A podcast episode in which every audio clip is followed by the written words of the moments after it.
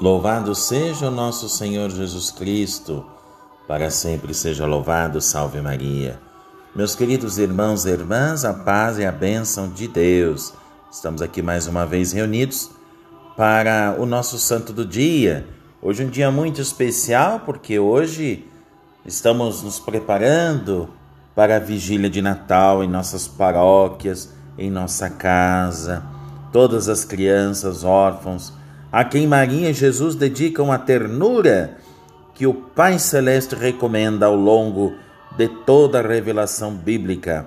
Hoje também é dia do órfão, nesse dia 24 de dezembro.